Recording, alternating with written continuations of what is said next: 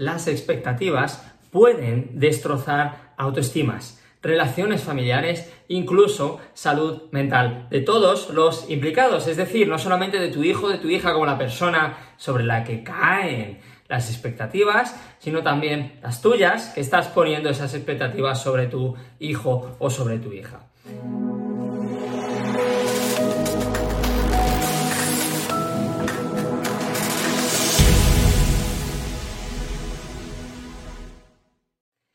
Si no me conoces, soy Iñaki Hernán, coach educativo y especializado en esta maravillosa etapa que es la adolescencia.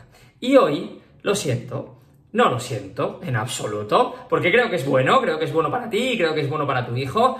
Eh, vengo a intentar ayudarte, a intentar animarte, a que abandones todas las expectativas que tienes sobre tu hijo o sobre tu hija. Y como sé que esto es imposible, no vas a abandonarlas todas, es absolutamente inviable, por lo menos que, abandones todas las que puedas. Y que entiendas por qué las expectativas no te están ayudando. A ver, para empezar, necesito decirte que las expectativas simplemente no son válidas. No son válidas. Es decir, me da exactamente igual, ¿eh? Cuál en realidad no son válidas.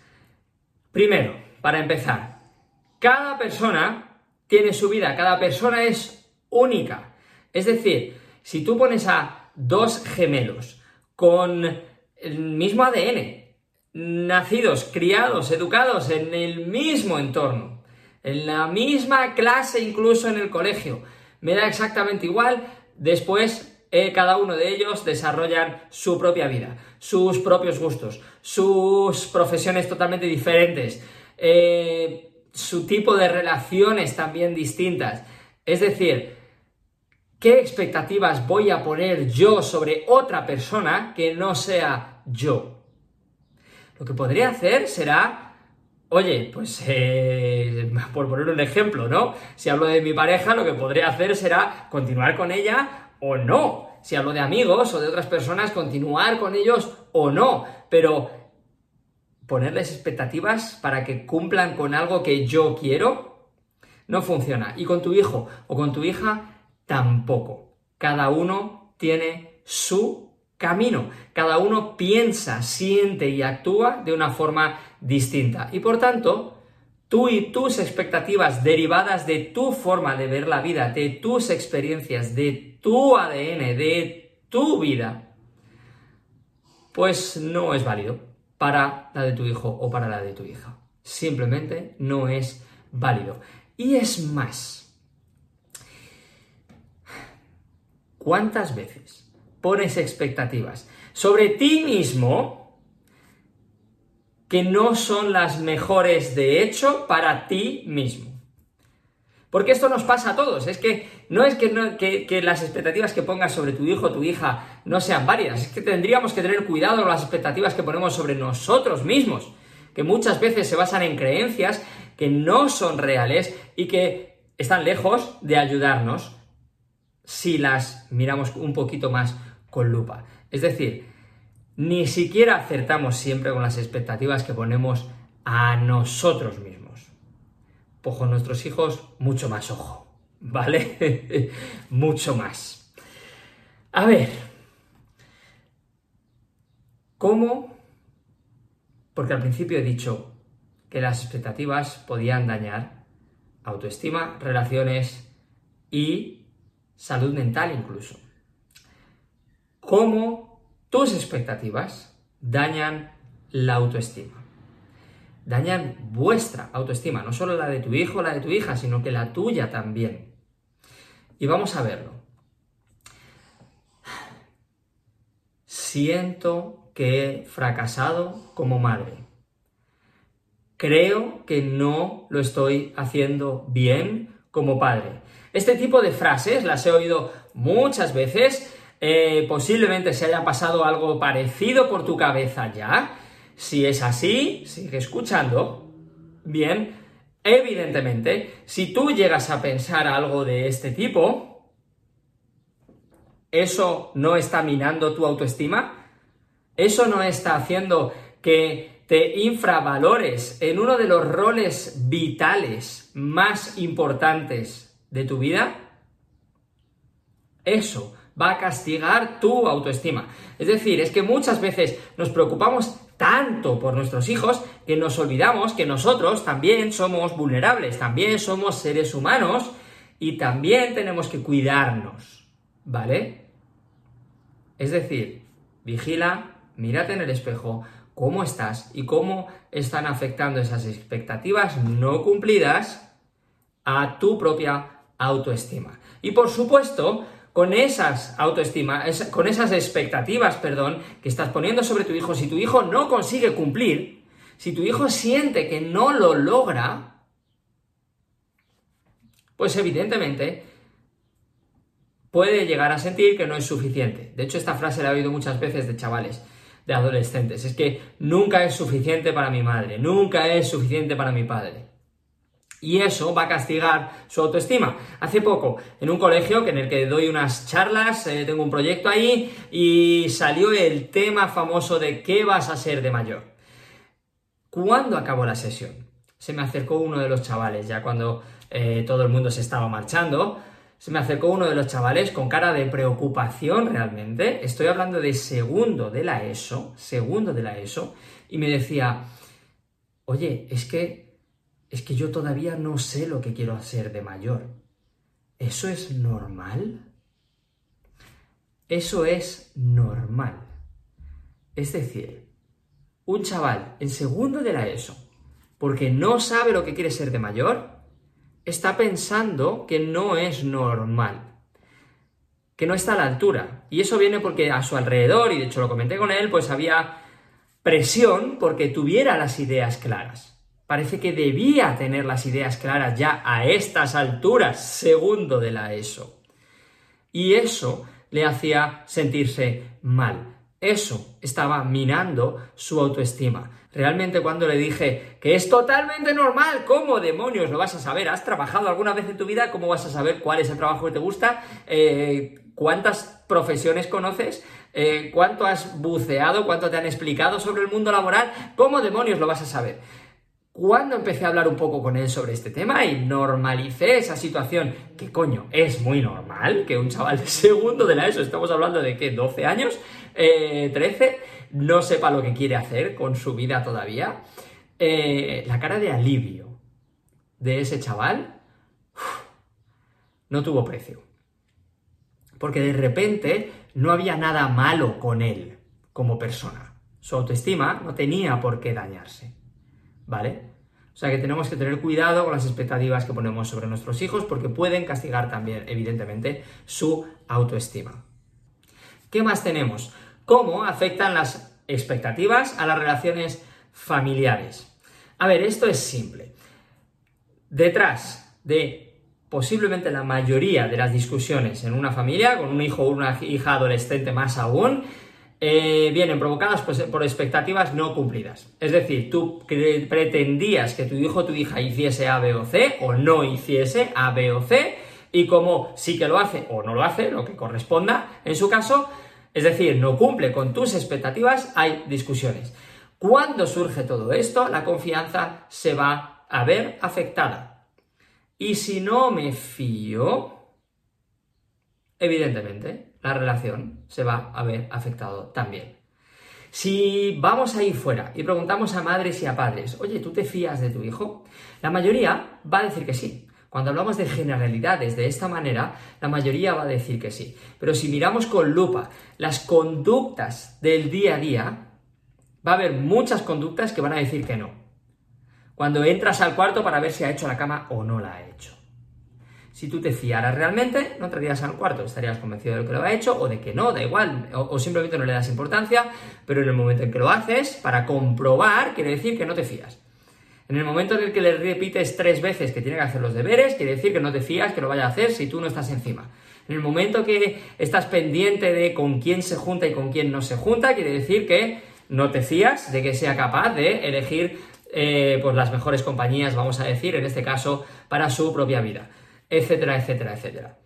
La confianza se ve afectada. Vigila, de hecho, en este punto, tus conductas más que esas, esos argumentos racionales que tu mente fabrica. ¿Vale? Porque tus conductas te van a decir si te fías o no te fías. Y si no te fías, posiblemente es que haya expectativas no cumplidas. Y ahí puedes empezar a indagar para ver qué es lo que está pasando. ¿Vale? Ahora, em, vamos a ver. Si tu hijo no es capaz de cumplir con las expectativas que tú tienes sobre él, es posible que se sienta inferior, que sienta que no está a la altura.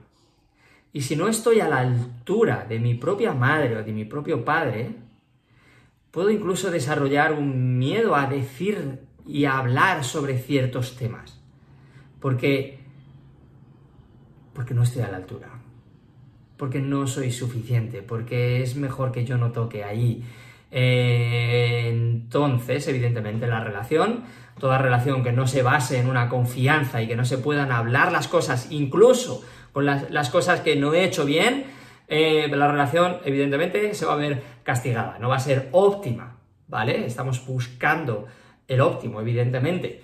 Eh, entonces, cuando mi hijo no cumple con mis expectativas, se siente inferior en ese punto, eh, pues va a evitar ciertas conversaciones conmigo.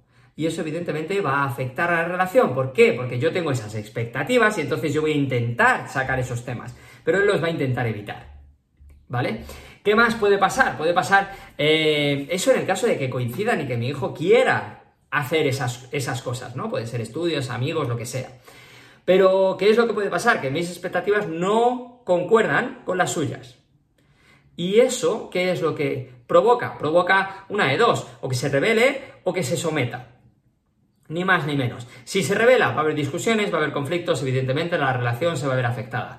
Si se somete, en el corto plazo puede haber mayor tranquilidad, porque oye, se somete, cumple con tus expectativas, parece que todo bien, pero la realidad es que no está cumpliendo con sus propias expectativas, no está cumpliendo con lo que realmente quiere está acallando su propia voz interior y eso en algún momento va a saltar y evidentemente va a marcar una diferencia en vuestra propia relación.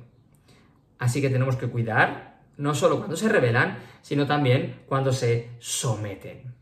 ¿Ok? De hecho, si se revelan, hay que tener cuidado, pero por lo menos quiere decir que defienden su punto de vista. Si se someten, quiere decir que no están siendo capaces de defender su propia eh, visión de la vida. ¿Ok? O sea que hay que tener ojo con eso. ¿Qué más? ¿Cómo afectan las expectativas a la salud mental? Estrés. Tan sencillo como eso. Estrés. Se puede convertir en una lucha eterna. Puedes entrar en el efecto bola de nieve. Es decir, ¿Cuántas discusiones por expectativas no cumplidas surgen un día sí y otro también?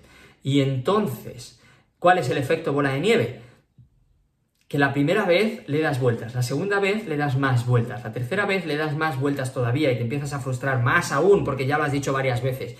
Y llega un momento en el que el mismo error, la misma conducta que, es, que no esperabas eh, o que ha hecho y que no debía, cualquier cosa, es exactamente la misma, pero después de tres meses, después de seis meses, cada vez toma más espacio en tu cabeza. Cada vez puedes entrar más en ese bucle y pasa ahí, ronda tu mente día y noche. Y cada vez es más intenso. Y esto provoca más y más estrés por la misma situación. Es decir, no es que la situación sea más grave, es exactamente la misma, pero tu cabecita cada vez lo pasa peor por la misma situación. Y eso no es sano. Luego, si pones la culpa sobre tu hijo o sobre tu hija, pues él se podrá sentir peor, se podrá sentir eh, con mayor frustración o con mayor rabia y tú también sentirás mayor impotencia o mayor rabia. Eh, si pones la culpa sobre tus espaldas, es que yo no lo estoy haciendo suficientemente bien y por eso, bla, bla, bla, entonces eh, pues entonces puedes incluso llegar a, acabar en un estado depresivo, a deprimirte, a decir, joder, si no soy capaz de hacerlo bien ni siquiera como madre o como padre, ¿no? ¿Qué mínimo que debía hacer con mi vida que esto? Eh, ¿Por qué? Porque estamos poniendo expectativas que en realidad no corresponden. Con lo cual ese estado depresivo, y no hablo de una depresión mayor, que puede llegar a suceder, claro que sí, eh, pero da igual, esas bajadas de ánimo. Y desde ahí no vas a estar en la mejor posición para ayudar de la mejor manera posible a tu hijo o a tu hija. Con lo cual, todo ese estrés, toda esa rabia, toda esa impotencia, toda esa frustración o todo ese estado depresivo, evidentemente, afecta a la salud mental de ambas partes y no os va a ayudar. Ahora, ¿qué hago entonces si no pongo expectativas? Y como decía, vas a poner expectativas. Todos ponemos expectativas, nos guste más o menos, pero podemos estar más alerta y podemos minimizarlas todo lo posible. Aunque en el título decía abandona todas las expectativas sobre tu hijo o hija adolescente, eh, vas a tener unas cuantas. Pero vigílalas, ¿vale? Y elimina todas las que puedas. Ahora, ¿Qué puedes hacer? Te voy a dar cuatro detalles, ¿vale? Primero, enséñale a desarrollar su propio pensamiento. Es que hay tantas veces que ponemos en las expectativas y entonces nosotros ya trazamos el camino. Y entonces nosotros les decimos lo que tienen que hacer, nosotros llegamos a pensar por ellos. Y por tanto, no estamos colaborando en que desarrollen su propio pensamiento. Pero si Tú ayudas a tu hijo o a tu hija a desarrollar su pensamiento, sus valores como persona. Entonces, él solito será capaz de elegir mejores compañías, será capaz de elegir mejor su destino o su siguiente paso. Pero si tú piensas por él, él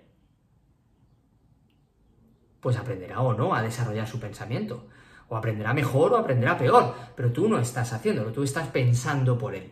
Ayúdale a desarrollar su propio pensamiento crítico, a evaluar, a analizar sus movimientos, los pasados y los futuros, a pensar por su cuenta, a ser autónomo con sentido, ¿vale? ¿Qué más? Espera que se equivoque y que falle. Porque esto es humano, esto va a pasar, se va a equivocar, va a fallar, esto es parte de la vida y no pasa nada, no ha cumplido con las expectativas. ¿Qué expectativas? Las que tenemos que abandonar, pues no pasa nada, ¿vale? Tú fallas, tu hijo o tu hija falla. ¿Acaso tú no lo haces?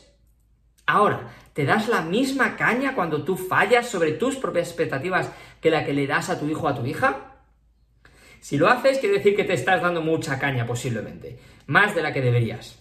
Y si no, pues ¿por qué coño se la echas a tu hijo o a tu hija? Déjalo estar un poco. Claro que va a fallar, claro que se va a equivocar. Y más aún cuando está en la adolescencia, que está en ese tiempo de explorar y de ver cosas nuevas y de descubrirse a sí mismo. Y la única forma de descubrir es probar. Es como la ciencia. No llegan a la solución a la primera.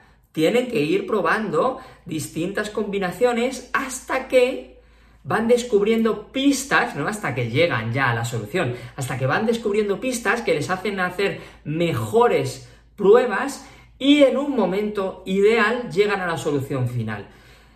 Así está tu hijo y eso quiere decir que se va a equivocar muchas veces y es parte necesaria del descubrimiento, del proceso para forjar la mejor identidad posible. Se va a equivocar. Espera que pase.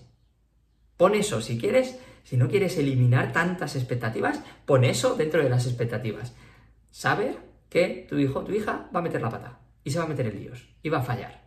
¿Vale? ¿Qué más? Apóyale en sus éxitos y en sus fracasos. En los dos. La típica escena de peli, eh, la actuación de final de curso y que los padres no van. Eh, eso es un éxito y los padres no están. Muchas veces no les apoyamos en sus éxitos. No nos preocupamos por cosas que les interesan, que son éxitos, que son logros para ellos, y nosotros, como no es lo que entra dentro de nuestras expectativas, como no estamos hablando de estudios o de lo que sea que esté en nuestra cabeza, entonces no le damos importancia. No estamos apoyándoles en sus propios logros y, éxitos. ¿Vale? Eh, y por supuesto en los fracasos exactamente igual. ¿Cuántas veces los chavales se meten en líos y los padres son las últimas personas que quieren que se enteren. Hacen todo lo posible porque su madre o su padre no se entere de lo que ha pasado.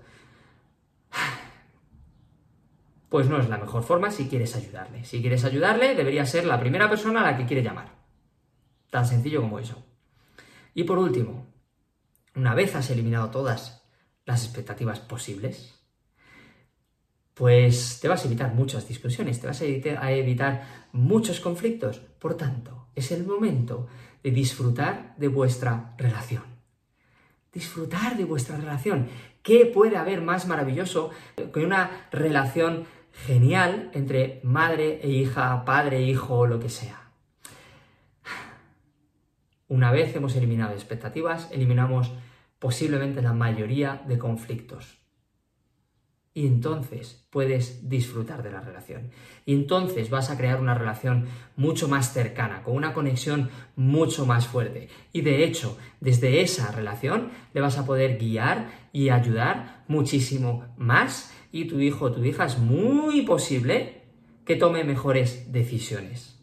Desde una relación de seguridad y de confianza con su madre o con su padre. Así que ya sabes, disfruta de la relación una vez te has cargado todas las expectativas posibles. Ten cuidado con el miedo. El miedo es, es, es ese miedo que, como se suele decir, ese miedo a que mi hijo o mi hija se desvíe del camino. Ahí es donde entran las expectativas. ¿Qué camino? ¿Qué camino? Su vida es única y como decía Antonio Machado, el camino se hace al andar. Y tu hijo o tu hija está andando y creando su vida.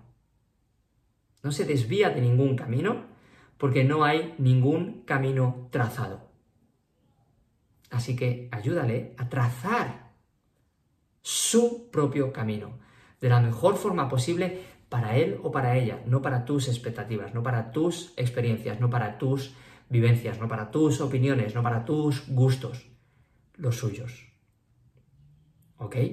Así que espero haberte ayudado, espero que si estás de acuerdo con todo esto, te cargues todas las expectativas posibles y ayudes más y mejor a tu hijo o a tu hija adolescente, preadolescente o incluso si estamos hablando de menores, también sirve. ¿ok? Con esto te dejo, ya sabes, si estás en el podcast, si estás en YouTube, dale la campanita, suscríbete y tendrás más vídeos, más consejos sobre educación sobre todo. Y estudios y demás, más cosas que suelo comentar por aquí, ¿vale? Nos vemos en la siguiente. Chao, chao.